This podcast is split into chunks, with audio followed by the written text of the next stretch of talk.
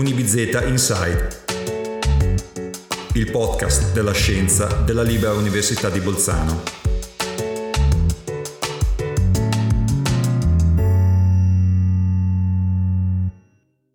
Quest'oggi siamo qui con la professoressa Raffaella Di Cagno, microbiologa degli alimenti, che ci eh, accompagnerà in questo podcast eh, che eh, fa parte del, della serie dedicata alle protagoniste della campagna Women in Science. Le diamo il benvenuto. Buongiorno professoressa. Buongiorno, buon pomeriggio e grazie per l'invito. Professoressa Di Cagni, nel poster della campagna Women in Science che la Libera Università di Bolzano ha lanciato per motivare ragazze, giovani a, a coltivare il sogno e l'ambizione di eh, una carriera scientifica. Lei sintetizza la, la sua passione eh, per la microbiologia, per la disciplina che insegna e, e nel cui ambito fa ricerca, con questa frase. La microbiologia contiene il fascino del paradosso, il potere dell'invisibile che si esprime macroscopicamente nel quotidiano.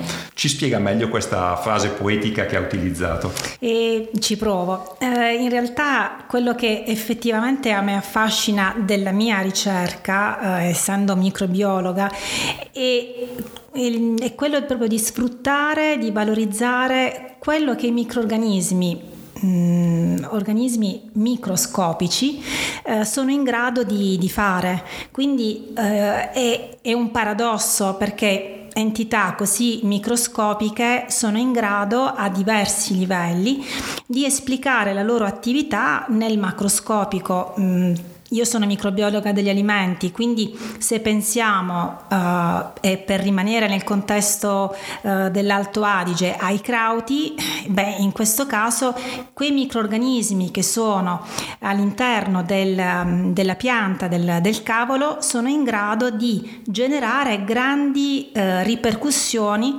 in termini del, dei crauti, quindi dalla pianta ai crauti, per cui qualcosa di microscopico in grado di generare un uh, risultato evidente come quello dei crauti che uh, tutti quanti conosciamo da un punto di vista uh, nutrizionale e sensoriale. Lei appunto l'ha spiegata, è una microbiologa degli alimenti, ma cosa fa mh, mm, nel quotidiano, insomma, una microbiologa degli alimenti e soprattutto guardando indietro adesso al suo percorso professionale, cosa l'ha motivata a intraprendere una carriera scientifica in questo ambito? La microbiologa degli alimenti, beh, ovviamente non, la mia attività si realizza in diverse sottoattività, eh, perché ovviamente sono poi anche un docente presso questa libera università di Bolzano, quindi sicuramente c'è la parte della didattica, eh, didattica finalizzata a, a certi insegnamenti che sono sempre finalizzati a evidenziare quello che è il ruolo dei microorganismi nelle fermentazioni e quindi nella produzione di alimenti fermentati. La didattica è una delle mie attività e poi c'è la parte della, della, ricerca che ovviamente mi vede coinvolta in diverse eh, linee di ricerca, tutte volte a ehm, scoprire evidenziare il ruolo dei microorganismi nelle fermentazioni e eh, fermentazioni che sono poi mh, processi che consentono ad una materia prima di essere trasformata quindi in latte, in uno yogurt o piuttosto che in formaggio. Ovviamente sono, anche se apparentemente sembra un processo molto semplice, nasconde eh, una varietà di percorsi metabolici che i microorganismi sono in grado di ehm, adottare e quindi va guidato nel miglior modo dei, dei modi il, il percorso e il metabolismo dei microorganismi durante le fermentazioni. Altra attività ovviamente è quella del trasferimento tecnologico, mm, grazie alle collaborazioni che abbiamo con diverse aziende del settore alimentare piuttosto che farmaceutico E infine uh, un'altra uh, attività che comunque è indiretta è quella di trasmettere eh, la passione e l'entusiasmo ai miei collaboratori e uh, garantire loro un percorso in questo ambito. Cosa l'ha motivata a intraprendere una carriera scientifica? Se c'è un momento particolare, se, andando indietro nel tempo, che lei associa a una decisione di diventare ricercatrice? E, mm, questo è un momento che io ricordo molto bene nel mio percorso universitario da studentessa, eh, durante, mm, in particolare durante due corsi, eh, quello della biochimica eh, vegetale e poi nell'anno successivo della microbiologia. Dopo questi due corsi io mh, mm, ho sentito che era questo il mio percorso e che era quello che volevo fare pur non sapendo effettivamente che cosa comportava fare ricerca, quelle che potevano essere le sfide, le difficoltà, però sapevo, sentivo che eh, quella sarebbe stata la mia strada e con, lasciandomi poi guidare dal, mm, dalle, dai professori e dalle esperienze che, che ho avuto durante proprio la carriera universitaria da studentessa eh, ho seguito le varie tappe che normalmente mm, caratterizzano poi questo tipo di percorso. Lei si occupa di fermentazioni, uno dei corsi che insegna all'università si intitola Selection of Starters.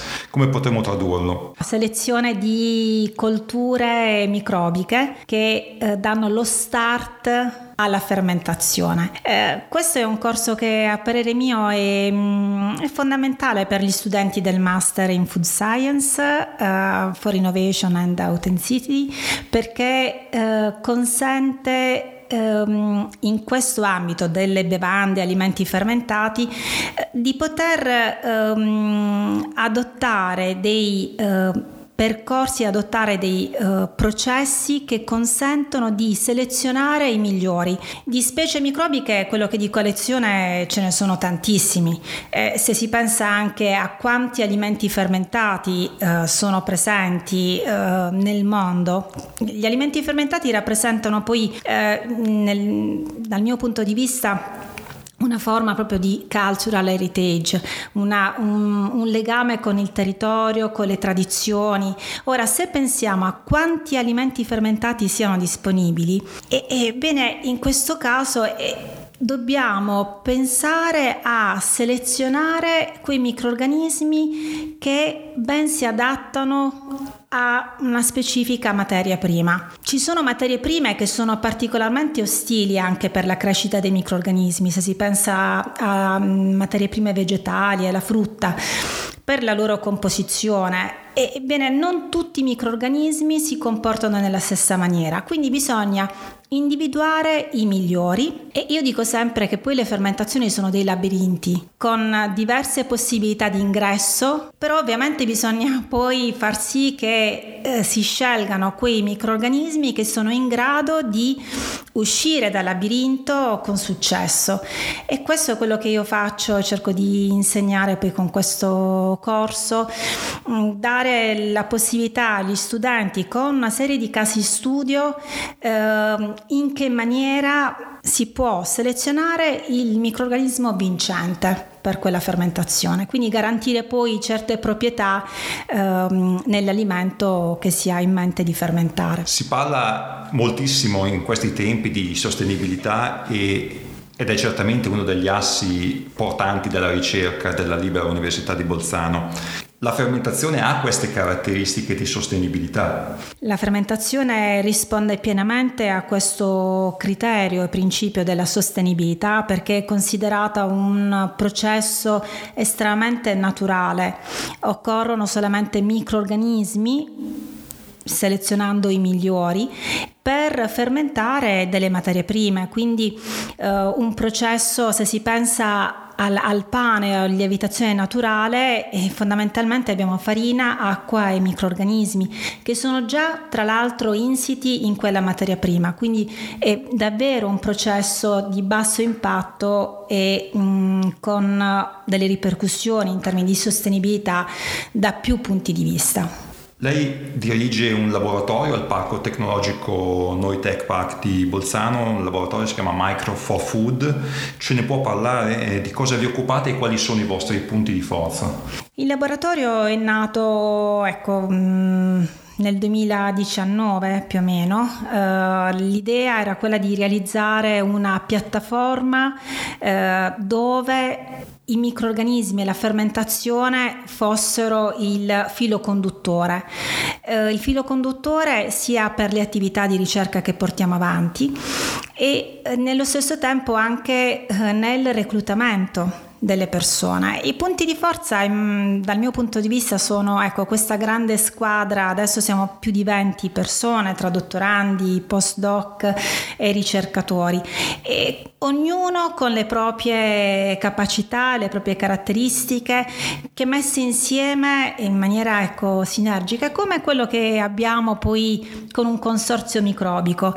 Eh, adesso si parla proprio di definizione di comunità microbiche sintetiche ricerca si cerca di combinare insieme più microorganismi al fine di sfruttare la complementarietà delle caratteristiche, delle peculiarità di ciascun microorganismo. Questo è il punto di forza del nostro laboratorio. Una comunità che mette in condivisione in maniera complementare le peculiarità di tutti i miei collaboratori che ovviamente eh, mi seguono e, e quello che eh, è la mia grande ambizione è di consentire loro di poter crescere, eh, di poter ehm, guidare questo questo laboratorio insieme a me e eh, nel cercare poi di eh, trasmettere agli studenti anche questo entusiasmo per questo campo della ricerca, quale la microbiologia degli alimenti. Voi svolgete sia ricerca di base che ricerca applicata? E, beh, io questa è una cosa che ho imparato dai miei uh, tutor, dai miei professori. Uh, mi hanno sempre detto e, e, credo in questo che nella ricerca è difficile, non, non, si può distinguere la ricerca di base dalla ricerca applicata, la ricerca è ricerca, ehm, perché anche quando ecco, si dice della ricerca applicata, dietro c'è sempre un principio che mh, mm, deve essere eh, guidato, deve essere portato avanti, c'è un'ipotesi, per cui preferisco ecco, parlare di ricerca. Ehm, che ovviamente ha diverse sfaccettature a seconda di quello che è il target, che potrà essere la pubblicazione o piuttosto il deposito di una patente o l'ottimizzazione o lo sviluppo di un nuovo prototipo. Quello che impressiona o comunque colpisce, eh, che colpisce il, il visitatore del laboratorio, oltre ai tra virgolette i classici laboratori dove ci sono tante macchine, insomma il profano magari eh, cui funzionamento magari sfugge al profano, eh, sono, questi laboratori sono affiancati poi da eh, laboratori invece che si occupano proprio di simulare in qualche modo una linea di produzione industriale che è anche un po' una forza questo del, della vostra piattaforma. Questo è un altro giustissimo, questo è un altro punto di forza del, del nostro laboratorio eh, che un po' rispecchia quella che è la filosofia che poi c'è dietro.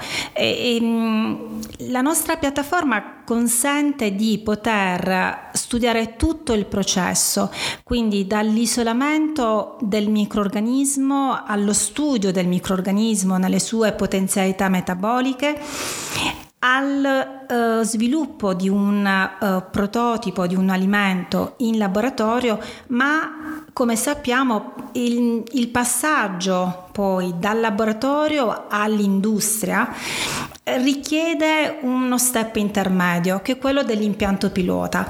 E perché poi passando all'impianto pilota bisogna riadattare i parametri di processo delle fermentazioni riadattare il um, le, le, caratteristiche della fermentazione, i, i, parametri e quindi come i microorganismi stessi poi si um, eh, comportano durante la fermentazione. Gli impianti pilota ci consentono di poter eh, gestire una serie di progetti che noi abbiamo con eh, diverse, con diverse aziende e solo in questa maniera riusciamo ecco, ad avvicinarci il più possibile poi all'industria. Questo sicuramente è un punto di forza. Anche un grandissimo valore aggiunto per le industrie eh, anche. Del, anche. del territorio. Insomma, sappiamo che ci sono grandi aziende insomma, di ambito del settore alimentare qua in Alto Adige. Eh, parlando invece di progetti di ricerca, eh, prima abbiamo parlato di Krauti. Mm appunto eh, in Alto Adige parlando di fermentazione una delle prime cose che eh, vengono in mente sono appunto la, fermentazione che dà origine a, questo tipo di alimento. Voi avete un progetto che riguarda specificamente allora, i è stato, è stato un progetto che io ho voluto proporre grazie poi a un finanziamento dell'Università di Bolzano mh, sono riuscita a portare avanti. Eh, mh, i crauti rappresentano un esempio di fermentazione spontanea. Ecco, in questo caso mh, la fermentazione viene portata avanti dai microorganismi endogeni della pianta del cavolo e, ehm, e ovviamente qual è il, il, il fascino di questa fermentazione? Che paradossalmente è sufficiente aggiungere nelle vasche di fermentazione il, la pianta di insomma le, le foglie del, del, cavolo con del sale a una certa percentuale che si creano con delle condizioni ambientali completamente diverse che favoriscono lo sviluppo solo di certi microorganismi quali i batteri lattici. Quindi sebbene la, le foglie siano popolate da diverse comunità microbiche, in realtà in quelle condizioni solo i batteri lattici sono in grado poi di dominare completamente l'ambiente e si assiste poi durante la fermentazione che dura da 40 a 60 giorni a seconda delle condizioni di temperatura o di altri parametri, si assiste ad una evoluzione, a una successione della comunità mm, microbica. Questo è quello che ho spiegato mezz'ora fa ai miei studenti. E durante questa evoluzione i migliori, i più dominanti, i più forti eh, dominano il processo e conferiscono poi alla fine eh, il, le tipiche caratteristiche dei crauti che tutti conosciamo. Ma dopo aver approfondito eh, questa evoluzione con tecniche anche molecolari un po' più sofisticate, eh, anche di tipo metabolico, la, la, mia ipotesi e la mia idea era quella di vedere che cosa succede se la fermentazione viene guidata da degli starter che io vado a selezionare. Ovviamente ho selezionato uh, starter autoctoni, quindi um, endogeni di questo ambiente. Ho selezionato i migliori, i più performanti, in particolare tre ceppi, tre batteri lattici e ho proposto due um, alternative di fermentazione. Una viene detta sequenziale, quindi con una fermentazione con un inoculo sequenziale nel tempo, il primo giorno, secondo giorno, il terzo giorno, e l'altra invece invece una fermentazione ternaria, ovvero i tre ceppi, i tre starter sono stati inoculati tutti e tre insieme al primo giorno. Il risultato è stato veramente sorprendente perché da 45-60 giorni di fermentazione in questa maniera, con delle fermentazioni controllate, abbiamo ridotto i tempi a 7 giorni nel caso della fermentazione ternaria o 9 giorni con quella sequenziale, quindi con un'accelerazione del processo, con un grande vantaggio eh, anche della gestione di tutto il processo, ma non solo. Eh, da un punto di vista metabolico eh, la, la, presenza di questi tre starter selezionati, in particolare quando aggiunti insieme, c'è una sorta di complementarità di attività enzimatiche che ha favorito il rilascio e di certi eh, metaboliti che non erano presenti nella tradizionale fermentazione sec- eh, spontanea. Mm, sono derivati sia del metabolismo fenolico oppure della cl- grande classe eh, dei glucosinolati che hanno, sono caratteristici glucosinolati di queste piante della, delle brassicacee con uh, ripercussioni notevoli da un punto di vista della, mh, della salute uh, dell'uomo perché mh, uh, sono in grado di condurre diverse attività fisiologiche. E adesso il prossimo step è quello di vedere ecco, che cosa succede poi utilizzando questi mh, prodotti fermentati a livello della modulazione del, dell'ecosistema gastrointestinale, non solo, ma anche andando a investigare sul, sul succo dei, dei, crauti che si produce durante la fermentazione che a quanto pare um, in alcune um, uh, aziende locali viene uh, distribuito o viene anche venduto perché sembra che abbia delle grandi proprietà salutistiche. Quindi adesso la mia prossima curiosità è quella di vedere perché questo succo dei crauti faccia veramente bene e quindi dimostrarlo poi scientificamente. So che avete tantissimi progetti come Micro for Food che state seguendo, eh, tra, eh, uno dei più grandi è il progetto Smart Protein che è un progetto europeo che ha coinvolto tantissimi partner. Ci può dare qualche informazione? Eh, sì, eh, è un progetto europeo uh, che adesso ecco, sono, siamo a metà progetto, uh, coordinato dal, mm, dall'University College of Cork in Irlanda, uh, dove ci sono più di 20 partner e mh, questo ritengo che sia un progetto estremamente attuale. Uh, adesso, proprio della settimana scorsa, tutta la, la notizia relativa al, uh, alla carne sintetica, uh, beh, fondamentalmente Smart Proteins ha l'ambizione di ehm, valorizzare fonti proteiche alternative, alternative alla carne e questo proprio nell'ottica della sostenibilità ma anche poi di soddisfare quelle che saranno di qui al 2050 le esigenze della popolazione che ovviamente è, è in forte aumento. Um, fondamentalmente andiamo a um, investigare su alcune uh, fonti proteiche alternative quali i legumi, uh, le micro macro alghe o la stessa biomassa microbica.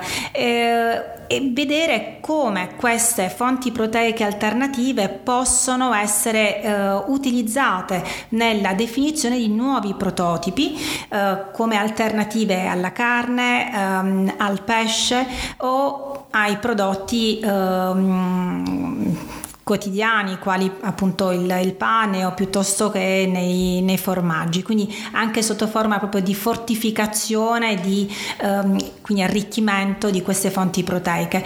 E quello che è la mia idea in questo caso, e questo progetto ne è un esempio, non è tanto ecco, trovare o valorizzare fonti proteiche alternative quanto proporre eh, soluzioni alternative.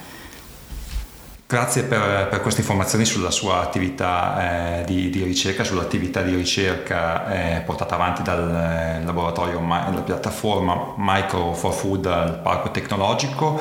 E in chiusura di podcast eh, volevo chiederle che consiglio si sentirebbe di dare alle, alle ragazze che hanno appena iniziato un, diciamo, una carriera universitaria, eh, stanno studiando eh, un corso di scienze alimentari o agraria, eh, oppure anche le ragazze che ancora devono fare questa scelta, compiere questa scelta e quindi iscriversi all'università e però aspirano, insomma, hanno il sogno di eh, lavorare un domani nella ricerca scientifica. Bene, eh, sarò magari forse banale nella, in quello che mh, mm, sto per dire, però sicuramente um, ci sono alcuni, uh, alcune parole chiave che vorrei suggerire. La curiosità, uh, la sensibilità anche nel, uh, nel credere ehm, che la ricerca può veramente contribuire, se fatta in un certo modo, può contribuire al benessere eh, della popolazione, al benessere del, del pianeta, da, da, più punti di vista. E mh, mm, di non scoraggiarsi perché comunque eh, la via come il labirinto delle fermentazioni può essere tortuoso il percorso però se si è tenaci e, e noi donne lo siamo eh, sicuramente il, il risultato l'uscita dal labirinto c'è Professoressa Raffaella Di Cagno la ringrazio per il tempo che ci ha dedicato e le auguro buon lavoro. Grazie.